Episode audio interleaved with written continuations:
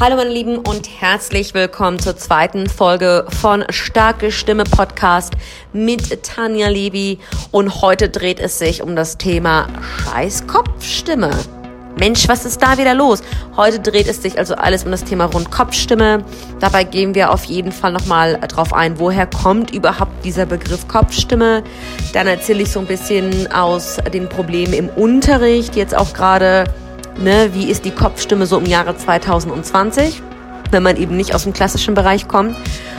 Und äh, ja, und dann sprechen wir nochmal über die Pop, äh, Kopfstimme in der Popmusik. So, kurzer Haspler. Das heißt, die Kopfstimme in der Popmusik, wie ist die dort vertreten, wie beliebt ist die? Das heißt, wir haben heute ein bisschen was zu quatschen, würde ich mal sagen. So, und ich freue mich, dass ihr heute auch wieder dabei seid. Schaut doch auch sonst nochmal auf meinem YouTube-Kanal rein, ne? Man muss ja auch mal hier so ein bisschen Eigenwerbung machen. Und ja.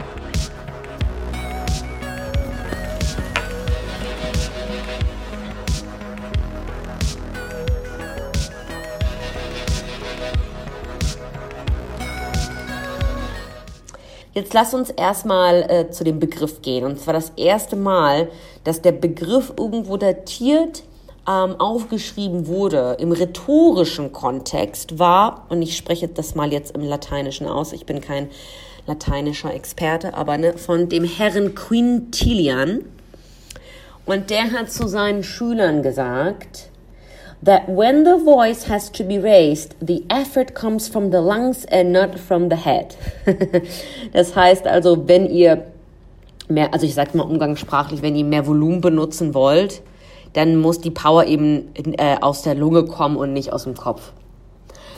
Und das liegt daher, dass man ähm, damals natürlich, man konnte natürlich eben nicht in die Stimmbänder reinschauen, man wusste auch nicht, dass die Gesangsproduktion aus dem Kehlkopf kommt und Kehlkopf und Stimmbänder und so weiter und Stimmmuskel. Das wusste man ja alles nicht. Man hat sich dann darauf verlassen, wo der Sound vibriert. Ja, also der Quintilian hat also angenommen, dass die, der Sound aus der Kopfstimme kommt. Und witzigerweise, wo ich selber ein Kind war, habe ich auch gedacht, dass der Sound ja irgendwo in der Kopfstimme produziert wurde. Und es gibt halt auch nach wie vor Lehrer, die nicht so wirklich auf dem aktuellen Stand sind, so wie meine damals. Die haben auch irgendwie gesagt, die Vibration kommt ja irgendwo aus dem, aus dem Kopfbereich. Aber da gehen wir gleich jetzt nochmal was, noch mal dazu ein. Äh, zur damaligen Zeit wusste man ja auch nicht äh, über Kehlkopf, Stimmproduktion, man konnte ja natürlich auch nicht reinschauen und man war wissenschaftlich auch gar nicht auf dem Stand. Das kam auch alles Jahrhunderte später, wo man dann noch so ein bisschen mehr äh, Einblick hatte. Ähm, ich habe bei einem anderen Dozenten mal in einem Video gesehen, in einer äh, TED auf ich habe beim es gibt noch eine andere ganz niedliche Story, wobei ich nicht ganz so sicher bin, ob die Hand und Fuß hat. Das müsste man jetzt auch noch mal genau nachschauen. Aber bei meiner Recherche habe ich auch nichts gefunden. Also angeblich hat ein Mönch in einem Kloster dann noch mal herausgefunden, oh die Kopfstimme, das müsste ja irgendwo im Kopf resonieren. Da spüre ich die Vibration und Bruststimme, weil das irgendwo in der Brustgegend ist. Und dann hat er sozusagen diese Begriffe unterteilt mit Bruststimme und Kopfstimme. Die erste Aufzeichnung von diesem Begriff im musikalischen Kontext kam aus dem 12. Jahrhundert. Und da hat man so ein bisschen den Rachen mit, dem, mit der Bruststimme versucht zu unterscheiden. Also man hat ne, Rachen das eine und dann Bruststimme das andere. Wer da nochmal reinschauen will, da guckt man bei Wikipedia, weil da habe ich auch nochmal die zusätzliche Informationen. Ja, und äh, zu der Zeit hat man sozusagen das Kopfstimmregister herausgefunden. Da hat man aber eben nicht wirklich Kopfstimmregister gesagt, sondern Falsetto. Und dieser Begriff kam dann von Johannes de Galandia.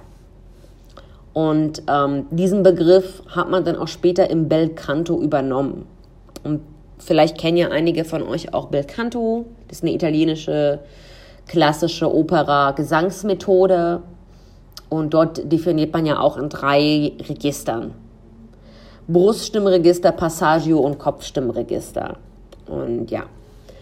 Und man muss jetzt mal ganz wichtig auch mal dazu sagen, ist, es gibt also einen ganz großen Unterschied zwischen dieser Vibration, die heißt dann Vocal Resonance, ne?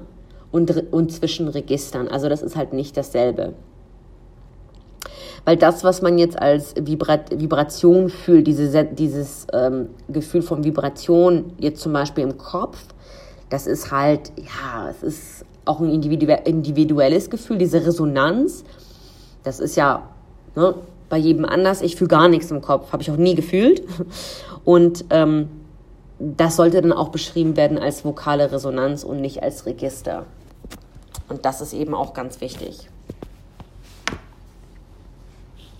Ja, also frag zehn Gesangslehrer und die werden dir natürlich ganz andere Begrifflichkeiten sagen. Der Begriff mit den Registern, der kommt ja auch gar nicht aus der Popmusik, wird auch in der Popmusik gar nicht verwendet. Der kommt ja aus dem klassischen Bereich, weil man dort in, in Fächern spricht und Fach und dort werden die Stimmen in Fächer eingeteilt. Und das gibt's ja in der Popmusik auch eigentlich nicht. Und wenn man genau in die Funktion der Stimme und Kehlkopf guckt, dann gibt es ja nur zwei Muskeln, die ja dafür zuständig sind. Und, ähm, und, oder man sagt auch zum Beispiel M1, M2. Man sagt Kopfstimmen, äh, Kopfstimmmuskel, Bruststimmmuskel. Man benutzt dann auch dann die äh, Bezeichnung des Muskels, dass man dann sagt äh, Crico, äh, äh, Thyroid, ich kenne jetzt nur den englischen, Cricothyroid Muscle und Thyroid Arytenoid Muscle. Und der und, und Vokalis äh, Muskel, ne? Naja, also das jetzt mal dazu, die, zu diesen Begrifflichkeiten, ähm, weil in der Popmusik geht es dann im Endeffekt ja auch gar nicht mehr um diese Register. Dazu muss man auch nochmal sagen, Kopfstimme und Falsetto, habe ich gelernt, sind doch zwei unterschiedliche, aber doch gemeinsame Sachen. Also produzieren, die Produktion kommt ja immer wieder von denselben Muskeln. Ne?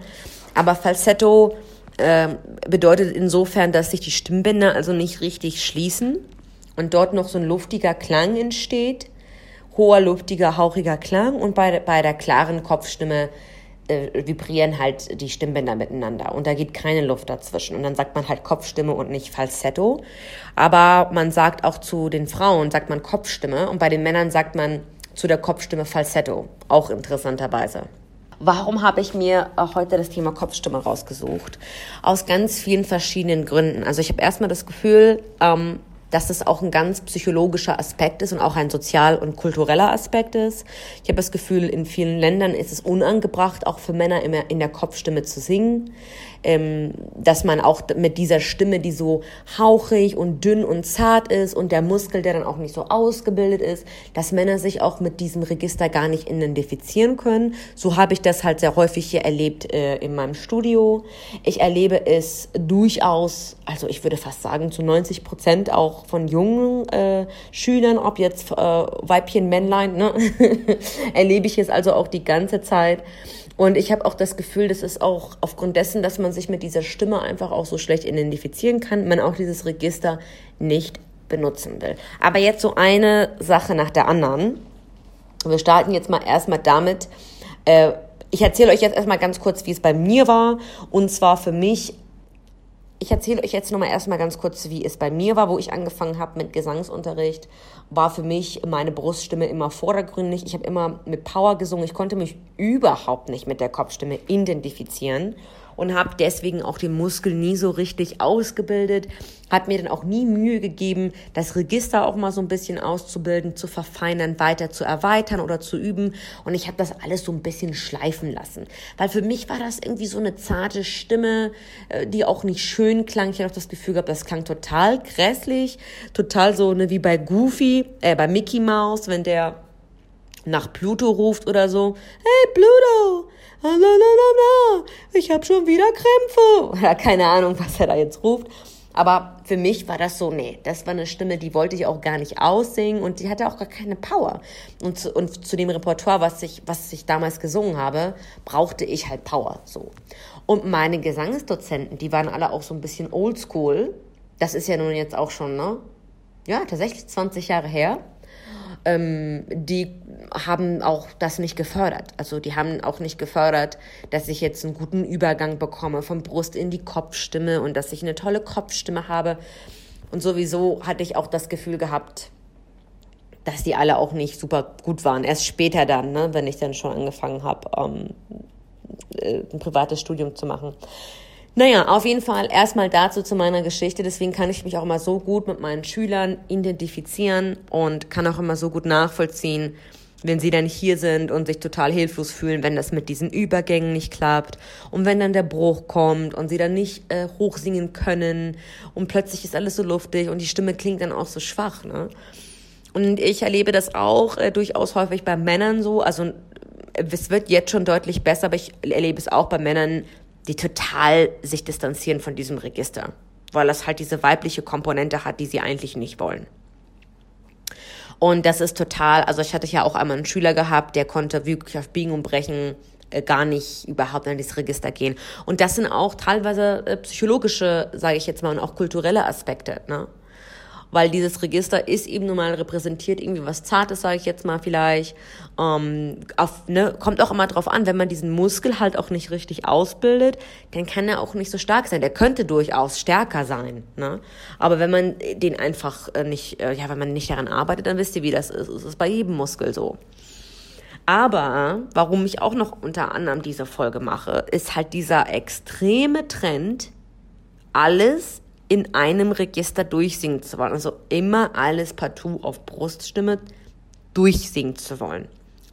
Und ich sehe es wirklich bei wirklich 99 Prozent oder 90 Prozent meiner Schüler, die hier kommen und die wollen echt jeden Ton, der eigentlich viel zu hoch ist und unbequem ist, auf Bruststimme singen. Und es ist denen auch total egal, ob es schief klingt oder ob es gut klingt, solange sie den in Brust, in Brust singen. Das erinnert mich auch so ein bisschen an mich, muss ich ganz ehrlich sagen, weil ich auch so ein Kandidat war, ne, der auf Biegen und Brechen nicht in die Kopfstimme wollte. Aber in dem Moment, wo wir nicht in die Kopfstimme gehen und singen, schaden wir unserer Stimme damit. Wir fördern im Grunde genommen, dass wir halt quetschen, drücken, dass wir, ne, dass wir also praktisch, praktisch auch am Ton ersticken. Im Englischen sagt man straining. Ne? Also, dass wir diesen da, wir strangulieren uns praktisch in dem Moment, wo wir versuchen, von Bruststimme auf Kopfstimme zu gehen. Und es gibt auch einen Grund, warum es jetzt gerade zu der Zeit nicht funktioniert, weil man eben vielleicht nochmal an den Tönen arbeiten muss. Komm in einem halben Jahr wieder, sing denselben Ton nochmal im Mix Voice, dann wird es besser sein. Also, was man auch, was ich auch sagen will, die Stimme geht ja auch durch Etappen durch, ne? Man arbeitet ja in Etappen. Man ist ja nicht so, dass man herkommt und sagt, oh, ich kann jetzt nach vier Wochen alles. Man arbeitet immer in Etappen. Heute lernen wir ein bisschen Mix Voice, nächste Woche lernen wir ein bisschen äh, Belting, dann lernen wir wieder ein bisschen Übergänge und so weiter und so fort. Aber ich merke halt eben ganz stark, ähm, dass dieser Trend eben da ist, dass man halt alles mit Bruststimme singt. Und ich, ich, das ist jetzt meine Vermutung, ich, ich, ich, ich glaube, das hat auch ganz viel mit diesen Castingshows zu tun. Gerade aus dem amerikanischen Raum, wo halt auf alles gebeltet wird, wo viel Bruststimme gezeigt wird, wo viel Können gezeigt wird, viel Register gezeigt wird, viele hohe Noten. Und ich merke auch hier im asiatischen Raum, in Korea und Japan, wo da wirklich, da werden teilweise Noten hochgebeltet, hochgemixt und so. Das ist schon teilweise wirklich überirdisch, unterirdisch, außerirdisch. Also es ist teilweise wirklich so, wo du sagst, das kann doch wirklich nicht wahr sein. Und ich merke, dass viele Schüler jetzt auch gerade in Singapur diesen Trend auch nacheifern wollen. Und das merke ich und das finde ich teilweise ist auch ein gefährlicher Trend. Also erstmal gibt es einen Grund, ähm, warum der, der Songwriter, der Composer möchte, dass, dass diese Noten in Bruststimme oder Kopfstimme gesungen werden. Gerade im Musical-Bereich. Im Musical-Bereich ist es dann wirklich, ne, der, der, der Songwriter, der hat sich schon was dabei gedacht, dass der Sänger dann jetzt zum Beispiel einen Übergang macht in die Kopfstimme. Oder einen Flip macht in, macht in die Kopfstimme. Und dementsprechend ist das ja auch vorhanden im Song. Ich gebe jetzt mal so ein bestes Beispiel, ist das Writings on the Wall von Sam Smith. Ne? Das benutze ich immer als bestes Beispiel, weil er so einen schönen Flip hat, so einen schönen Übergang von Brust zu Kopfstimme im Chorus, ne? wenn er dann halt singt, For you, I had to risk it all äh, wo welche Stelle, How do how do I breathe, when you're not here, dieser Part, ne? I'm suffocating. Und dann singt er das schon wieder im Brust. Aber genau diesen Part, diesen Übergang, den macht er halt so ganz schön. Da hat er eine ganz tolle, ganz tollen Übergang. Und es gibt einen Grund, warum das nicht gut klingen würde, wenn du das durchpowern würdest. Es ist dann auch erstmal viel zu hoch für, für viele. Also im Durchschnitt ist es dann zu hoch für die, die kommen dann auch nicht mehr ran. Und oftmals, wenn die das dann versuchen, klingt's halt nicht stabil. Der Ton ist nicht da, weil dieser Ton wahrscheinlich noch nicht Teil deines Registers ist, sag ich jetzt mal so. Ne? Aber ja, Das heißt, der Songwriter hat sich auch erstens schon mal was dabei gedacht. Zweitens gibt es deine Stimme vielleicht auch eben nicht her. Das muss man dann auch mal eben schauen. Vielleicht ist es auch eine anatomische Sache. Vielleicht gibt es da zig Millionen Gründe, warum jetzt gerade deine Stimme das nicht hergeben kann. Da muss man noch ein bisschen dran arbeiten. Zweitens und drittens klingt es auch nicht immer gut. Also es klingt auch nicht immer gut, wenn man bestimmte solcher hohen Töne, die dafür gedacht sind, in Kopfstimme zu singen, dann so krass rausbeltet. Dann ist es doch besser, man singt die in einem Mix oder in so einer starken Kopfstimme mit einem guten Twang. Und dann klingt es auch sogar so, als ob man das in Mix singt, weil dieser Twang, die halt diese Power gibt, so. Ja, ja, aber versucht das mal einem Schüler zu erklären, weil der, ne, die Schüler, die natürlich hier sind, die sind alle voreilig. Ne? Die wollen natürlich alles können in kurzer Zeit und die wollen das dann auch lernen und so. Und ja, die wollen dann halt von den ganzen. Nicht jeder hat dann natürlich auch Lust auf diese ganze Thematik, sage ich jetzt mal so.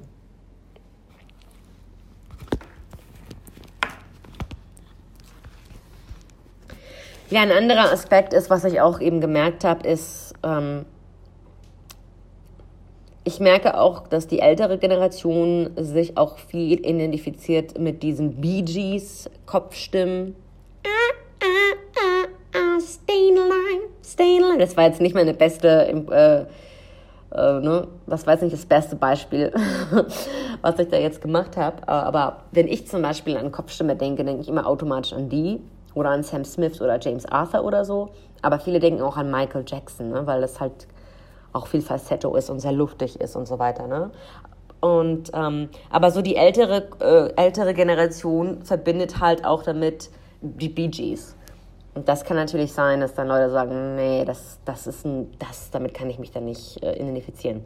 Aber es hat auch damit äh, zu tun, wie man dann auch aufgewachsen ist und in welchen äh, kulturellen Umständen man aufgewachsen ist. Bist du, äh, also meine Dozentin aus Australien hat das immer als Beispiel genannt. Sie hat gesagt, Sie konnte ihr Bruststimmregister sehr gut trainieren, weil sie in Australien auf, auf eine Schafsherde aufpassen musste und sie musste halt immer jeden Tag die Schafe rufen. Und dadurch konnte sie so einen tollen äh, Belt kreieren und hat das Bruststimmregister regelmäßig eingesetzt und das ist ihr dann zugute gekommen. Sie hat halt diesen Muskel einfach besser trainiert, so. Und sie hat gesagt, ja, es hat auch eben damit zu tun, wie man da kulturell aufwächst und ob man dann auch Gegebenheiten hat, ähm, zum Beispiel in Amerika, wenn man, an, wenn man sich mal die, die Sprache anguckt, dann benutzt man ja ganz viele Laute im Amerikanischen. Oh my God, that coffee is so cool. Oh my God. Und wenn ihr dann zum Beispiel, also ich übertreibe jetzt auch mal wieder, ne? Aber die benutzen halt wirklich alle Tonalitäten, ne?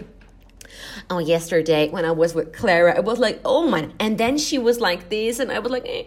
Und ich sehe es auch an meinem Mann, der aus Portugal kommt. Mensch, der benutzt, also ich glaube, der spricht nur im Falsetto der, wenn er sich aufregt, dann geht die Stimme auch ganz hoch. Also diese ganzen Töne, die sie da haben im Portugiesischen. Also ich merke schon, dass die auch dort mit, mit, mit, mit allem arbeiten.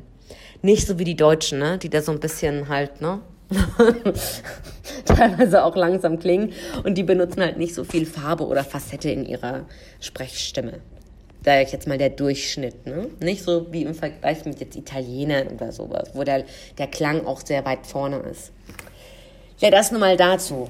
Und ähm, ich, was ich halt natürlich auch jetzt ein bisschen mehr merke, ist auch nochmal so ein Gegentrend mit The Weeknd, mit Sam Smith, mit James Arthur, mit all den ganzen hübschen Boys, die jetzt doch deutlich mehr in Kopfstimme singen. Ne? Zum Beispiel The Weeknd singt ja immer die Chorus, die Choruses, die, Chor, die Choren, die, den Chorus, den singt er immer in Kopfstimme. Oder äh, war das James Blunt? Hat er nicht auch mal so ein bisschen? Auf jeden Fall auch Sam Smith, ganz häufig auch in Kopfstimme jetzt. Bestimmt fällt euch dann auch noch ein paar andere Leute ein. Aus ähm, James Arthur auch. Also es ist deutlich mehr, ähm, deutlich mehr Kopfstimmgesang unterwegs in Popmusik. Ein anderer Sänger ist auch zum Beispiel Justin Timberlake, der hat auch ganz, Bruno Mars ist auch so ein Kollege, der ganz viel dann auch in Kopfstimme singt. Ne? Also jetzt so aus der neueren Generation, sage ich jetzt mal. Ich sehe da natürlich auch einen Gegentrend. Es ist natürlich nicht so, dass da nur noch irgendwie Schüler unterwegs sind, die nur auf Bruststimme singen wollen. Aber mittlerweile ist die neue Generation so ein bisschen mehr zugänglich und empfindet auch diesen Kopfstimmsound als nicht etwas, womit sie sich nicht identifizieren können, sondern Teil des Songs einfach, ne? Nicht, dass, also trotzdem versuchen einige auf Krampf dann das ganze Brust auszusingen. Also was ich meinen Schülern rate und was ich im Grunde genommen jedem empfehle, ist einfach diese Übergänge zu üben, die Kopfstimme zu üben und die Kopfstimme nicht zu vernachlässigen. Du weißt auch im Endeffekt nicht, ob du dieses Register nicht doch brauchst. Also ich rede jetzt von Popmusik, ich rede jetzt gar nicht aus dem Klassischen, sondern ich rede jetzt auch vom, von Popmusik. Und es kann auch eben sein, dass einfach Töne viel schöner rüberkommen, wenn man sie einfach in der Kopfstimme singt. Und ich glaube, also mein Dozent hat immer gesagt, man muss das Flageolet trainieren, damit man flexibel ist in allen Registern. Also man sollte wirklich gucken, dass man alle Register trainiert, um flexibel zu sein. Und dass man dann nicht nur immer einen, einen Stimmton hat, ne, Bruststimme, sondern auch die Möglichkeit hat, einfach flexibel verschiedene Sachen anzubieten. Und ich glaube, man muss echt auch von diesem Stigma runterkommen, dass die Kopfstimme einfach ja, irgendwie dieses Schwache, ne? Das wird halt schwach bleiben, wenn man nicht daran arbeitet, so.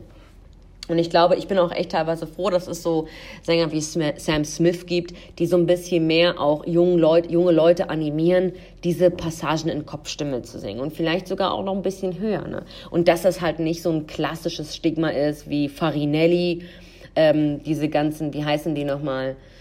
Ja, Farinelli waren ja damals diese ganzen äh, Kastraten, die ja äh, damals im Operagesang die Frau weiblichen Rollen übernommen hatten. Damals durften ja Frauen nicht auf die Bühne, ob es jetzt im Schauspiel oder im Operabereich war. Das heißt, alle weiblichen Rollen wurden von Männern bespielt und gespielt und dadurch mussten die ja, wurden sie natürlich von klein auf kastriert, wenn man da angenommen hat oder weiß ich, ne, wegen Testosteron und so schön diese ganzen hohen Noten singen konnten. Es gibt noch ein paar von den Nicht-Kastraten, die sind nicht kastriert, die können noch so hoch singen. Dimash oder so, ich glaube, jemand anders aus dem klassischen Bereich gibt es auch. die können tatsächlich noch so hoch singen ähm, heute. Aber ja, also, ne, man darf das bitte also nicht, ja, und wir müssen halt von diesem Stigma wegkommen, dass, äh, ja, dass, dass, dass die hier alle kastriert nur so hoch singen können. oh mein Gott, also krass, was man auch damals, mit welchen Methoden man auch damals gearbeitet hat, ne? muss man auch mal ganz ehrlich sagen. Naja, ja, wenn ihr mehr zum Thema Übergänge oder Kopfstimme versus Bruststimme sehen wollt, dann schaut mal auf meinem YouTube-Kanal. Da gibt es ein Video, wo ich Never Enough singe. In Bruststimme und in Kopfstimme. Dort ähm, gehen wir mal die Unterschiede durch.